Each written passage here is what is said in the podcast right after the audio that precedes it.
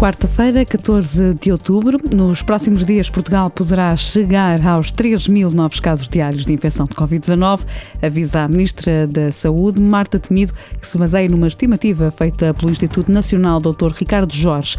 Hoje, o país registrou o mais elevado número de novos casos de infecção, 2.072, também mais sete mortos. Em relação a ontem, o Presidente da República pede, entretanto, aos portugueses que cumpram as regras de higiene e segurança para conter a pandemia e não parar novamente o país. Também o Primeiro-Ministro insiste que é preciso responsabilidade por parte de todos, afasta para já a hipótese de uma situação de descontrolo no Serviço Nacional de Saúde, mas admite o agravamento de medidas caso a situação de pandemia no país piore.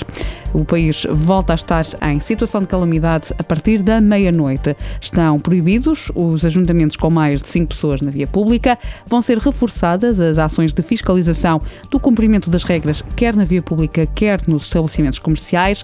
O Governo quer também que seja obrigatório o uso de máscara na via pública e a utilização da aplicação Stay Away Covid. Decisões que saem do Conselho de Ministros, que prolongou ainda até 31 de março de 2021 a atualização dos documentos expirados, uma medida que abrange, por exemplo, o cartão do cidadão ou a carta de condução.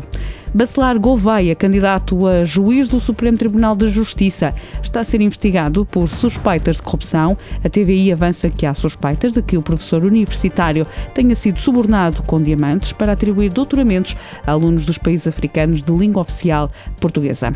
A Seleção Nacional joga daqui a pouco em Alvalade, frente à Suécia, um jogo para a Liga das Nações, pontapé de saída às 7h45, jogo que não conta com a presença de Cristiano Ronaldo, que testou positivo à Covid-19, Diogo Jota assume os comandos da equipa das esquinas.